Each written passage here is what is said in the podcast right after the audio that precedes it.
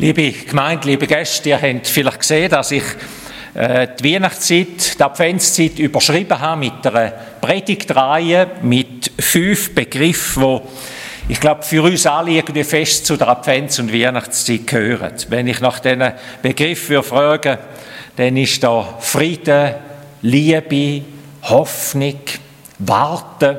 So ein Wort sollen, äh, wenn wir thematisieren, würde ich mit euch angehen. Heute das erste von diesen Stichworten Advent ist die Quelle von der Hoffnung.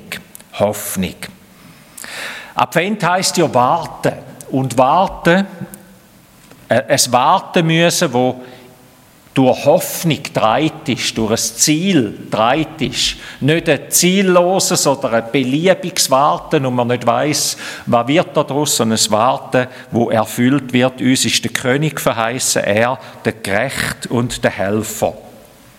Und das Warten im Advent, das Stichwort Warten, da hat immer zwei Seiten, wenn man von Advent redet. Einerseits ist es auf mein ganz persönliches Leben bezogen, wir warten, so wie wir vorher bettet haben, auch miteinander, wir warten immer wieder darauf und beten, dass, dass er zu mir kommt, in meine Not, in meine Tränen, in meine Sorgen hineinkommt, zu mir kommt als der, der hilft und Gerechtigkeit gibt. Bittet, so wird euch gegeben. Siehe, dein König kommt zu dir, ein Gerechter und ein Helfer. Und dann hat das Warten, der Advent auch immer eine zweite Bedeutung, nämlich eine globale, eine geschichtliche oder eine heilsgeschichtliche Bedeutung. So wie Jesus ein erstes Mal in die Welt hineingekommen hat, Gott seinen Sohn geschickt hat in die Welt hinein, so hat er beim Verlauf dieser Welt seinen Jüngern gesagt, habt keine Angst, so wie ihr mich gesehen habt, gehen, so hat der Engel dann gesagt, so wird er wiederkommen. Er wird wiederkommen am Ende der Zeit, wenn er die Ewigkeit einläuten wird, wenn er uns zu sich nimmt, wenn das Reich von Gott, wo abgebrochen ist mit ihm, erfüllt wird in Herrlichkeit, wenn der Erde Gerechtigkeit widerfahren wird. Siehe, ich komme bald, sagt Jesus. Halte fest, was du hast. Siehe, ich komme bald. Advent ist Quelle der Hoffnung für mein persönliches Leben also immer wieder äh, weil ich weiß, der König hat versprochen, zu mir zu kommen, in meine Not hinein, mir ein Helfer zu sein und er hat versprochen, und wir wissen es, er wird der Helfer und der König auf dieser ganzen Welt sein, wo so voll ist von Tränen. Hoffnung. Was verbinden wir? Was verbindet ihr mit Hoffnung? Da gäbe es vielleicht einen schönen Austausch auch. Wenn hoffen wir, wo sind ihr, bin ich gerufen zum, zum Hoffen, zum Warten? Vielleicht hoffen, dass Krankheit nicht, nicht schlimmer wird, dass man eine Krankheit besiegen kann, dass sie nicht tödlich endet, dass ich nochmal gesunden darf. Hoffen, dass eine Prüfung, dass ich eine Prüfung bestehe, die Autoprüfung oder die Abschlussprüfung, dass meine Arbeit angenommen wird hoffen, dass der Zug nicht schon abgefahren ist, wenn ich am Morgen ein bisschen spät dran bin. Oder dass es nicht einen Stau gibt und ich dann irgendwie da Probleme habe, weil ich zu spät komme. Hoffen, dass alles gut wird. Das steckt ja ein bisschen drin in dem Hoffen hinein. Dann ist Hoffnung ein Prinzip. Hoffen, es wird alles gut hoffe, es, es löst sich auf, äh, meine, meine Sorgen und Fragen und es wird gut. Hoffnung, dass nichts meine Pläne durchrützt und Hoffnung, dass nichts Negatives an mich herankommt. So brauchen wir vielmal ja das Wort hoffen. Biblische Hoffnung, christliche Hoffnung ist aber etwas anderes. Christliche Hoffnung ist nicht das Prinzip, es wird alles gut. Und christliche Hoffnung ist auch nicht ein, ein Strohhalm, wo wir uns irgendwie daran heben, äh, es wird hoffentlich schon gut. Die christliche Hoffnung ist auch nicht einfach positives Denken, du musst einfach positives Denken. Christliche Hoffnung ist ganz etwas anderes. Sie ist immer auf Christus bezogen. Sie ist immer darauf bezogen, dass er kommt. Nicht, dass meine Sicht sich erfüllt und aus meiner Sicht alles gut wird, sondern dass er kommt und alles gut macht. Christliche Hoffnung ist immer auf Christus bezogen, dass er da ist, dass er der König ist, der Helfer, er unsere Hoffnung ist. Im Römerbrief, wo wir miteinander gelesen haben, der zweite Teil von dem Römerbrief, ähm, dort sagt Paulus, der Christen zu Rom, er segnet sie mit dem Wort, er, der Gott der Hoffnung, erfülle euch mit aller Liebe und Friede.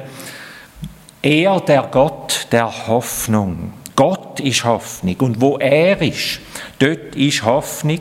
Dort ist nicht einfach ein Wunschkonzert, dass all meine, meine tiefsten Wünsche in Erfüllung gehen, sondern dort ist die Hoffnung lebendig. Dort ist mehr wie meine Wünsche. Auch der Schreiber vom Hebräerbrief betont immer wieder die Hoffnung, die, Christen dürfen haben.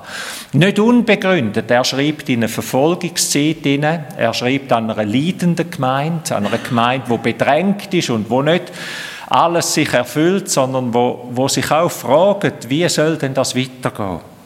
Und immer wieder lesen wir im, im Hebräerbrief vom Stichwort Hoffnung. Im Kapitel 6, wo wir gehört haben, wo der Roland uns gelesen hat, daraus, dort tut der Schreiber vom Hebräerbrief benutzt drei Bilder, die ich mit euch anschauen heute Morgen und die ich uns in, er, in Erinnerung rufen wo, wo beschreiben, was Hoffnung denn ist und was Hoffnung mit uns macht. Das Erste ist, Hoffnung wirkt wie ein Anker. Hoffnung ist ein Anker, sagt der Schreiber vom Hebräerbrief.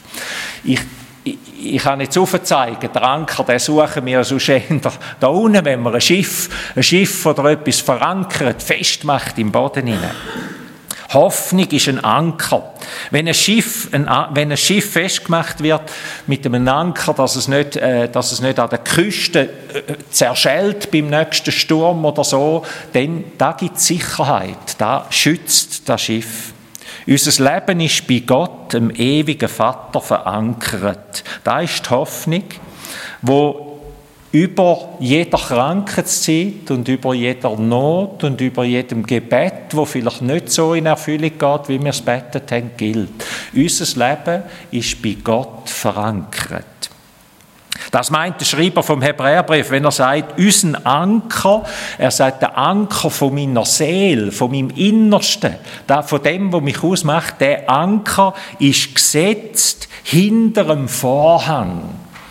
Und alle Bibelleser wissen, was das für ein Bild ist. Oder? Man, sieht den, man sieht den Tempel von Jerusalem vor sich, oder man hat das vielleicht schon gehört, der Tempel, der unter drei teilt war, in ganz vielen Bezirken. Zuerst so einen Vorhof für die Heiden und dann einen Vorhof für die Frauen und dann für die Priester und dann ein Heiligtum drin und im Heiligtum durch einen durch einen Vorhang abtrennt, das Allerheiligste. Das ist eigentlich der, der, Wohnort von Gott. Also das ist der, der heiligste Punkt auf dieser Erde für, für das jüdische Volk gewesen, der, der Tempel, das Allerheiligste.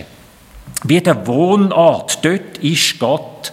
Es hat niemand dort Gott gesucht im Sinn von, ähm, wie wenn er jetzt mit so einem Gegenstand, wie wenn er dort sich auflösen würde oder so. Aber es ist wie ein Symbol gewesen, da ist Gott, das ist der heiligste, allerheiligste Ort. Und dort hat einmal im Jahr nur jemand hinter den Vorhang gehen. Der höchste Priester, der hohe Priester, wo einmal hinter dem Vorhang und nur ganz kurz Versöhnungsblut von einem Schaf deponiert hat und mit dem wie Versöhnung fürs ganze Volk erwirkt hat. Niemand kann Gott nah sein, niemand kann bei Gott sein, hat Zugang, hat den Zutritt Zutritt zu ihm eben nur einmal durch das Blut, wo hat fließen von dem Schaf. Niemand hat Zugang als nur Jesus, der Sohn, wo mit seinem Tod den Vorhang aufgerissen hat in der Ostergeschichte, in dem Bericht von der Kreuzigung und Auferstehung, in der, am Auferstehungs, äh, beim, beim, bei der Kreuzigung, da, da heisst, da, da wird bezeugt, wo Jesus gestorben ist mit dem letzten Schrei, da sagt der Vorhang abeinandergerissen, der Vorhang, wo das Allerheiligste geschützt hat. Er ist der Weg, er ist Tür. Hoffnung heisst, mein Leben ist bei ihm, direkt bei ihm, im Allerheiligsten, im Himmel, wie wir jetzt das immer wollen, umsetzen für uns bildlich. Es ist bei ihm verankert, in seinem Herz, in der Ewigkeit, wo Gott mir auftun hat und wo Gott uns als Gottes Kind macht. Meine Frage und die Frage, die am Wort Hoffnung mit dem, Hoffnung, mit dem Wort Hoffnung verbunden ist, wo machst du deine Hoffnung fest? Wo ist der Anker? Ist der eben im Irdischen innen? Ich hoffe, ich werde wieder gesund oder ich hoffe, es kommt schon gut raus. Bibel wird uns sagen, der Anker, der ist im Himmel gesetzt, der ist bei Gott selber gesetzt. Wo ist dein Leben verankert? Im Irdischen, im Besitz, im Ansehen, im Leben, in dem, was wir erleben und erreichen wollen? Oder hast du deinen Anker in dem Allerheiligsten hineingesetzt? Ist deine Seele in dem Allerheiligsten verankert? Und die zweite Frage, was machst du, dass der Anker dort bleibt? Ich merke, mein Anker, der wird immer wieder, den nehme ich mir selber immer wieder weg und setze ihn wieder irgendwo da und habe das Gefühl, da ist es jetzt und ich merke, der greift viel zu, viel zu kurz. Wie kann ich dafür sorgen, wie kannst du dafür sorgen, dass der Anker von deiner Seele immer wieder im Herz von Gott gesetzt ist? Wie wir es in dem Lied vorher wunderschön gesungen haben, oder? An deinem, an deinem Herz darf ich sein. So schnell verlieren wir den Blick in die Ewigkeit und unsere Hoffnung ist eigentlich nur noch eine innerweltliche Hoffnung. Wirf den Anker darum jeden Tag ganz bewusst ins Allerheiligste hinein. Wirf den Anker jeden Tag ganz bewusst in den Himmel hinein. Ist mit, einer Stille, mit einem Gebet, mit dem Bekenntnis, wie wir es vorher gemacht haben, wo wir mit Bekenntnis und mit Lied unseren Glauben bekennen. Dann ist Glauben nicht nur, dann ist Hoffnung nicht ein Strohhalm, dann ist Hoffnung nicht einfach ein Prinzip, dann ist Hoffnung ein fest verankert sein in der Ewigkeit, ein fester Anker. Das zweite Wort, wo der Hebräerbriefschreiber braucht, ist das Wort Zusage oder das Wort Verheißung. Hoffnung lebt von einer Zusage. Hoffnung lebt von etwas, wo mir zugesprochen, wo mir verheißen wird. Der Schreiber vom Hebräerbrief denkt an Abraham und er erwähnt ihn, der Abraham, wo uns als Vater vom Glauben auch im Neuen Testament immer wieder geschildert wird. Und er sagt, seine Hoffnung, sein Glaube ist genährt von einer Verheißung. Gott hätte den Abraham einfach rausgerufen und hat gesagt, gang Abraham, mach dich auf den Weg, ich will dich segnen und du sollst ein Segen sein für alle Völker auf dieser Welt. Das war eine Verheißung, eine Zusage. Dazu ist dann die Verheißung vom Sohn kommen. Du wirst einen Sohn gebären, du, du wirst einen Sohn haben und aus ihm wird das neue Volk wachsen, wird die die ganze Welt gesegnet werden. Ich will dich segnen und mehren, du sollst ein Segen sein und ein großes Volk soll durch dich entstehen. Und der Abraham hat 25 Jahre gewartet. 25 Jahre. Hat er nur von dieser Verheißung gelebt, hat aber nichts gesehen. Darum sagt der Hebräerbriefschreiber an anderer Stelle, Hoffnung ist es Hoffen auf da, wo noch nicht da ist, sonst müssten wir nicht hoffen. Dann würden wir es sehen, dann würden wir drin stehen. Hoffen ist immer ein Anker weit raus, eine Verheißung, die uns gilt. 25 Jahre Hoffnung, dass Gott sein Wort erfüllt. Hoffnung lebt aus Gottes Wort durch seine Verheißung. Und Hoffnung heißt auch immer, ich bin bereit zu warten. Kennst du die Verheißungen von Gott, die uns gegeben sind? Hebst du dich an ihnen fest, auch wenn es fünf oder zehn oder 25 Jahre geht? Die Verheißung, die dir gehst, die uns gehst, die Bibel sagt immer, durch Christus ist alles, was Gott verheißen hat, Ja und Amen dann ist es nicht nur eine Verheißung die Sepp-Zeit, in Sepp-Situation, sondern durch ihn ist es Ja und Amen für die ganze Welt, für alle, die sich auf, dem, auf den Glaubensweg machen. Advent ist die Zeit, wo Verheißungen in Erfüllung gehen. Das ist ja Weihnacht und Advent. Jetzt geht in Erfüllung, was Gott vor Hunderten von Jahren verheißen hat. Und in dem Sinn ist Advent auch die Zeit, wo wir uns wieder aufmachen und Verheißungen für uns festheben wollen. Überlegt euch doch bitte, was für Verheißungen hat Gott uns gegeben? Was für Verheißungen hat Gott uns geschenkt? Mag jemand eine laut rufen? Die am Bildschirm haben es ein bisschen schwierig. Aber die, die da sind, können das durchaus tun. Als Beispiel. Bei dir alle Tage bis an das Welt. Ich bin bei dir bis ans Ende der Welt, jeden Tag. Danke.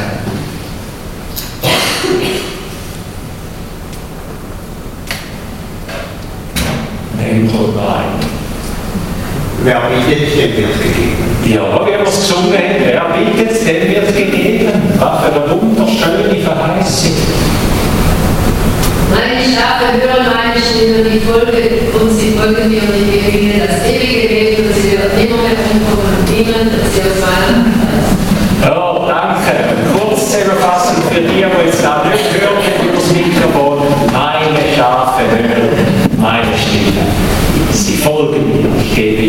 ewige Leben. Niemand wird sie aus meiner Schoß Wunderschön.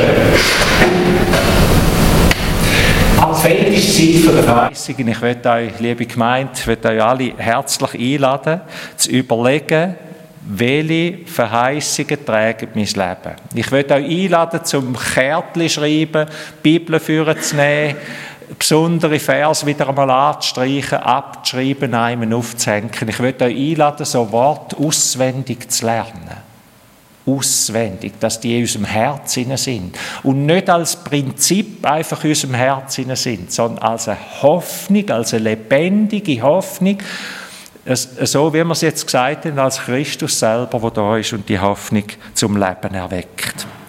Lesen die Bibel in der Adventszeit, wo man ja meistens sich ein bisschen mehr Stille im Moment nimmt ähm, und lernt Vers auswendig. Und das dritte Stichwort, wo der Schreiber vom Hebräerbrief da braucht, ist Jesus selber. Hoffnung ist eine Person. Der Schreiber vom Hebräerbrief weist sofort auf Jesus hin und sagt, er, der Gott von der Hoffnung, wie wir es im Römerbrief gesagt haben, oder gehört haben, er sagt, Jesus ist der Vorläufer von uns. Der Vorläufer, ein wunderschönes Wort ähm, der, der uns vorausläuft auf unserem Weg, der, der uns vorausgelaufen ist auf dem Weg in die Ewigkeit, und zwar durch den Tod, durch das Tiefste, durch alle Tiefen durch, der, der uns vorausgelaufen ist. Wir können an Bergführer denken. Der Schreiber vom Hebräerbrief, das Griechisch, denkt nicht an Bergführer. Da ist noch nicht Freizeitsport im Vordergrund gestanden.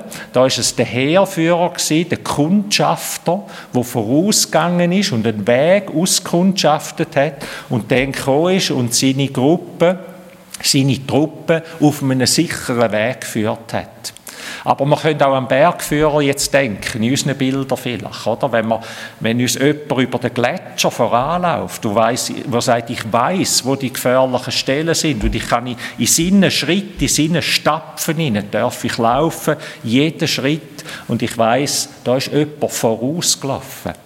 Jesus, der Vorläufer, der, der versucht worden ist wie mir, nicht der, der über allem schwebt, sondern das macht der Schreiber vom Hebräerbrief auch so deutlich. Er sagt, Jesus kann mit uns mitlaufen und mitleiden, weil er alles auch erlitten hat. Spott und Verfolgung und Schmerz und das Alleinsein.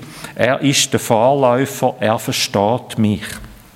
Das ist Hoffnung pur. Jeder Schritt, wo ich gang, ist Jesus schon vorausgegangen. Und das zweite Wort, wo dann nachher kommt, ist das Stichwort Hohepriester. Er, der Vorläufer, ist unser Hohepriester. Das Griechisch hat für das Wort gebraucht, oder für den Priester in der Römerzeit, äh, das Latinisch, Entschuldigung, äh, das Wort Pontifex. Da verstehen wir noch fast ohne Latin, der Brückenbauer, der Brückenmacher, der Brückenbauer. Das ist ein Priester, der Brücken bauen tut. Ein wunderschönes Bild. Jesus ist der, der mich nicht am Abgrund stehen lässt. Das ist Hoffnung. Der, der nicht mich in eine Wand hineinlaufen lässt oder wo es nicht mehr weitergeht, sondern der, der eine Brücke baut. Er weiß weiter, er führt das Ziel, auch wenn es 25 Jahre warten ist, auch wenn ein Gebet sich nicht erfüllt. Er ist immer der, der vorausgeht und Brücken baut.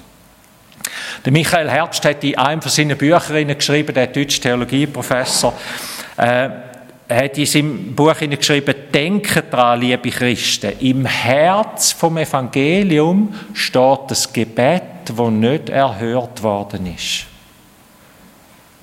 Im Herz vom Evangelium steht das Gebet, das nicht erhört worden ist. Wissen ihr welches? Vater, lass diesen Kelch an mir vorübergehen im Herz von unserem Glauben steht ein Gebet, wo nicht erhört worden ist. Der Vater hat den Kelch nicht an ihm vorübergehen lassen, vorbeigehen lassen. Er hat den Schmerz und alles nicht von ihm weggenommen. Jesus ist den Weg gegangen. Stellt euch vor, das Gebet wäre erfüllt worden. Man könnte es sich ja gar nicht vorstellen. Da wäre unsere Hoffnung, alles wäre weg. Da wäre nichts mehr von da. Was für eine Hoffnung hätten wir denn? Im Zentrum vom Evangelium steht das Gebet, wo nicht erhört worden ist. Aber auf dem Weg ist Jesus zum Pontifex geworden, zum Brückenbauer, wo zum Vorläufer, wo jeder Schritt für uns schon vorgegangen ist und mit uns geht bis zum Tod und bis in die Ewigkeit. Was für eine Hoffnung! Was für eine Hoffnung! Menschen mit Hoffnung leben und sehen weiter. Menschen mit Hoffnung haben einen Anker, der in die Ewigkeit hineingeht. Denen ihre Hoffnung ist ein, ist ein weiter Arm, ein weiter Anker, der letztlich in der Ewigkeit ihnen im Himmel gesetzt ist. Menschen mit Hoffnung, denen ihr Gebet oder denen ihr Leben wird immer wieder von der Verheißung genährt, wo Gott gegeben hat. Und Hoffnung ist real, ist eine Person, ist Jesus selber. Hoffnung ist ansteckend. Der Reinhold Ruth, ein bekannter christlicher Psychotherapeut, er erzählte mal, wie er ein Gespräch mit einem schwer depressiven Mann und er sagt, und ich selber bin an diesem Tag nicht so fit gewesen. Und irgendwann in dem Gespräch sagt der Mann zu einem, also ich habe den Eindruck, Sie glauben nicht mehr daran, dass ich gesund werde. Und das hat ihn recht mitgenommen in dem Moment, aber er hat das Gefühl, dass die Kurve wieder ein bisschen miteinander überkommen und an dem gleichen Abend kommt der Reinhold Ruth das Telefon über von der Frau, von dem Klient, der da zu ihm gekommen ist. Und die fragt ihn, Herr Rute, was, was ist heute passiert? Mein Mann ist total hoffnungslos. Er hat gar keine Hoffnung und, und, und nichts mehr sieht, nicht mehr weiter. Er kann morgen unmöglich arbeiten. Er ist ganz mutlos heimgekommen. Und der Rote dran und der Rote sagt, meine, meine Stimmung, meine eigene Haltung, das tiefste innen, die hat durchgeschlagen. Auch wenn er probiert hat, seine Aufgabe professionell zu lösen, aber in ihm hat in dem Moment auch keine Hoffnung gelebt und keine Kraft. Und da haben andere gemerkt. Hoffnung ist nicht nur etwas, was wir uns wünschen. Hoffnung ist nicht nur etwas, was uns treibt, sondern wir sind auch immer Hoffnungsträger in dieser Welt drin. Und ich bete und wir beten miteinander, dass wir in dem Advent sind, Advent zu Männern und Frauen, zu jungen und alten Menschen werden, die durch ihr Leben auch Hoffnung vermitteln, Hoffnung ausstrahlen, Hoffnung weitergeben. Advent ist die Zeit der Hoffnung, die Herren dieser Welt gehen unser Herr kommt. Amen.